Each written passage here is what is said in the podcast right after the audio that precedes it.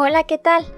Vengo a invitarte a que conozcas todos los productos que tenemos para ti en La Mama María, una empresa 100% mexicana con sede en Zapopan, Jalisco, dedicada a la producción y fabricación de productos derivados de la cera de soya y parafina. Contamos con una gran variedad de modelos, aromas y presentaciones de velas aromáticas, ideales para cualquier ocasión. Síguenos en Instagram como arroba lamama.maría y en Facebook como velas.lamama.maría. O puedes enviarnos un WhatsApp al número 33 20 38 69 58. Comunícate con nosotros para realizar tus pedidos. Hacemos envíos a toda la República Mexicana. La Mama María, la Mama Hechos con mucho amor mexicano.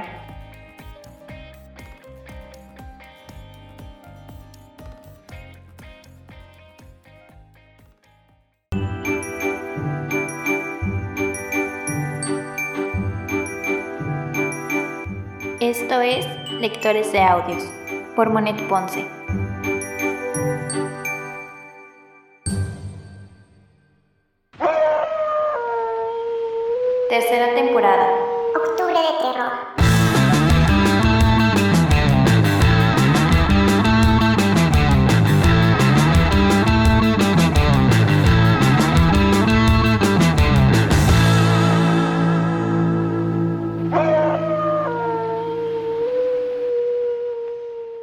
Lectores de Audios Podcast únicamente narra las historias dentro de este libro. En ningún momento hacemos alusión a ser los creadores originales de las obras que en él se encuentran. Las siguientes historias son extraídas del libro Leyendas de Amor, Misterio y Terror del México Colonial, de Editores Mexicanos S.A., de la serie Mitología, Leyendas e Historia.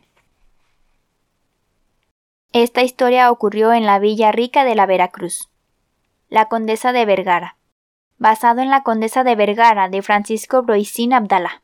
Leyenda que narra la venganza de la Condesa de Vergara acontecida en la Poza de la Muerte, Punta Gorda, en el actual puerto de Veracruz. La Condesa de Vergara era una dama de ilustre linaje, poseedora de grandes tierras en la Sierra de España derrochaba a manos llenas su inagotable fortuna, recorriendo las cortes de toda Europa, asombrando a príncipes, grandes señores y plebeyos, con la insolencia de un lujo sin igual. A pesar de que se pasaba la vida en fiestas, su existencia era muy aburrida. Una noche, en su alcoba, la voluptuosa condesa se encontraba muy pensativa. Su imaginación la llevaba lejos, a las Indias remotas que descubriera Cristóbal Colón y que conquistara Hernán Cortés tierras ricas en oro y piedras preciosas, de las que se hablaban maravillas. La dama anhelaba con tanto fervor embarcarse rumbo a la Nueva España, en cuyas tierras pretendía encontrar diversión y esparcimiento. Una mañana la dama zarpó a playas aztecas con sus servidores de confianza y un tesoro, heredado de su difunto esposo, el caballero de la Vergara. Pensaba derrochar su fortuna en el Nuevo Mundo. Su llegada a la Villa Rica de la Veracruz fue todo un acontecimiento. El cabildo envió una delegación a darle la bienvenida. Cuando el pueblo supo de la llegada de tan noble dama, acudió a sus playas a admirar el desembarco de sus servidores, tan lujosamente ataviados como su ama. Las señoras principales, tras las ventanas de sus casas, esperaban el momento de ver pasar el cortejo de la ilustre señora española, que había atravesado los mares enfrentándose a lo desconocido. Cerca del viejo camino que conduce a la antigua, en Veracruz, existe un remanso melancólico. En esos terrenos, junto al riachuelo cercano al mar, la condesa de Vergara llegó a instalarse.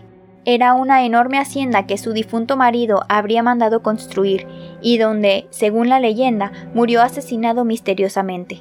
Resultaba un lugar digno del caudal y riqueza de la dama.